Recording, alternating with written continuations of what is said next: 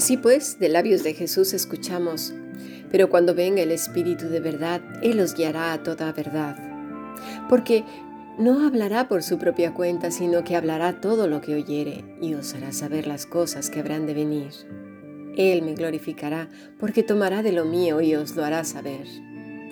Así pues, es hermoso ver a una oveja dejarse conducir por el Espíritu de Dios. Pero, ¿qué será de aquellas que van diciendo que dependen de Él cuando andan saltando alegremente por valles purulentos, o lisqueando flores venenosas, dejándose llevar por sus colores, sabiendo que son peligrosas?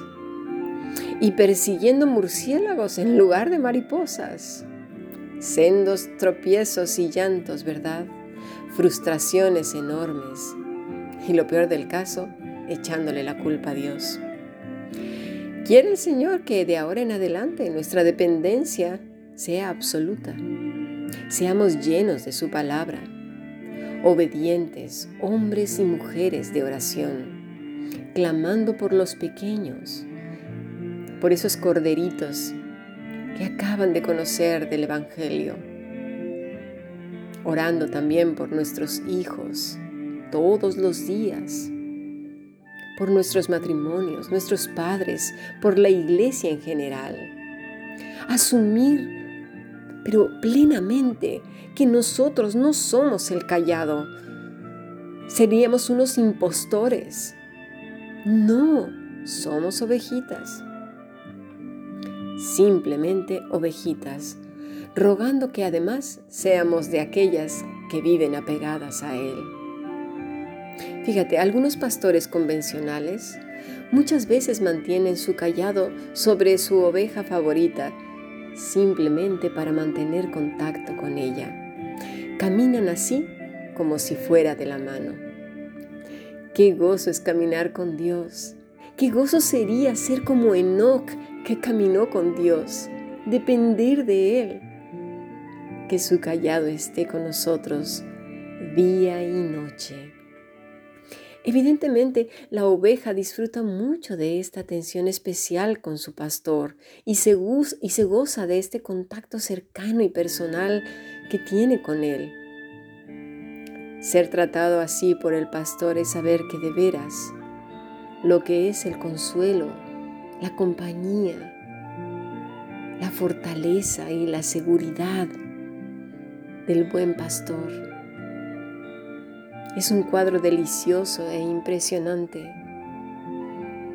Quizás ahora mismo estés pensando, yo quiero una relación así, ¿por qué no la he tenido antes? ¿Por qué no me atrae y me hace estar con él? Yo se lo he pedido cantidad de veces, llevo años llorando y pero escucha bien, como hemos leído antes, hay varios tipos de ovejas. Las que son más dóciles y permanecen al lado del buen pastor. Y están las otras que van saltando por ahí alegremente por otros campos.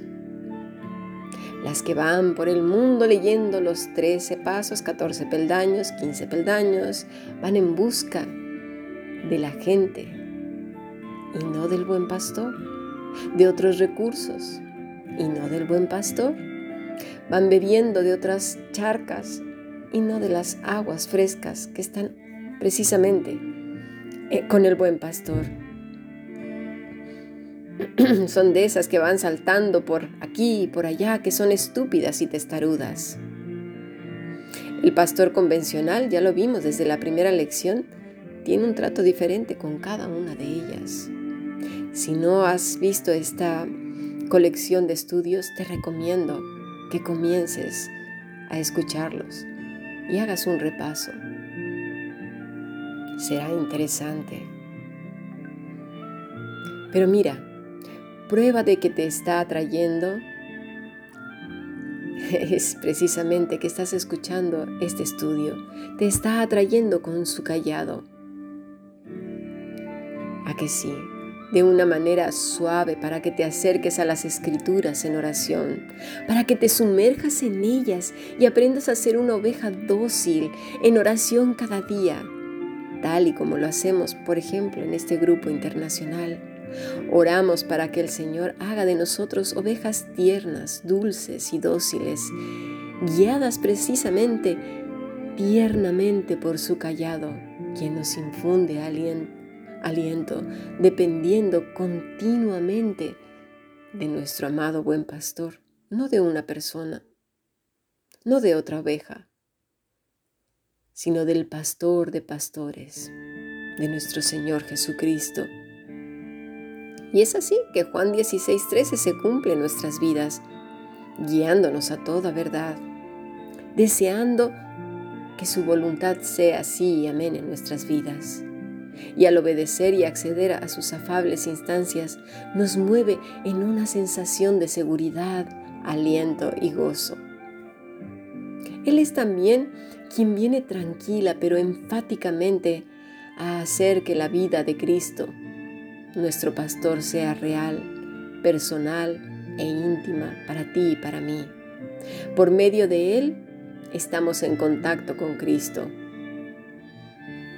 Nos llena la aguda conciencia de que somos suyos y Él es nuestro.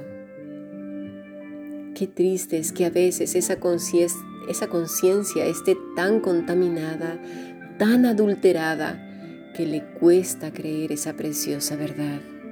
Si ahora mismo te cuesta trabajo creerlo, Habla sinceramente con el Señor y dile, Padre, no tengo convicción de que realmente te pertenezco y, que tú me perteneces a mí. Ayuda a mi fe y te atraerá precisamente con ese callado. Sumérgete en las escrituras. Comienza a leer proverbios, salmos, los evangelios. Mantente en contacto con Él a través de la oración.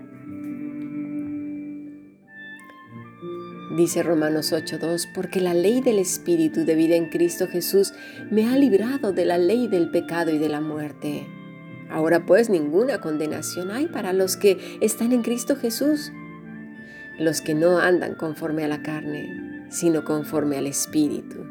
Es decir, el callado de Dios te atrae hacia Él para que vivas apegado a Cristo para que la justicia de la ley se cumpliese en nosotros, que no andamos conforme a la carne, sino conforme al Espíritu. Porque los que son de la carne piensan las cosas de la carne, pero los que son del Espíritu, en las cosas del Espíritu. Porque el ocuparse de la carne es muerte. Sí, mis estimados, hay de aquellos que todo el tiempo se están ocupando en las cuestiones del mundo hay de aquellos que no sujetan su carne, ni su pensamiento, ni su boca, sino que van laxos por la vida, haciendo lo que se les antoja. No así es el ocuparse del Espíritu, que es vida y es paz.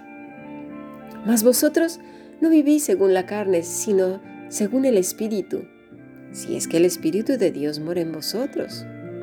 Si alguno no tiene el Espíritu de Cristo, no es de él.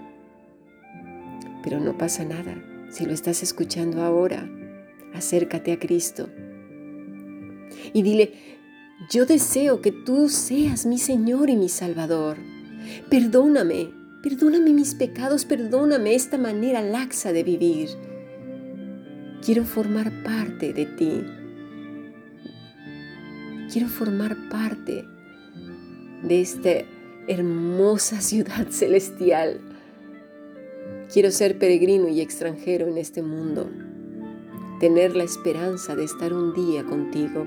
Perdóname y atráeme hacia ti todos los días hasta el fin. Hasta el fin.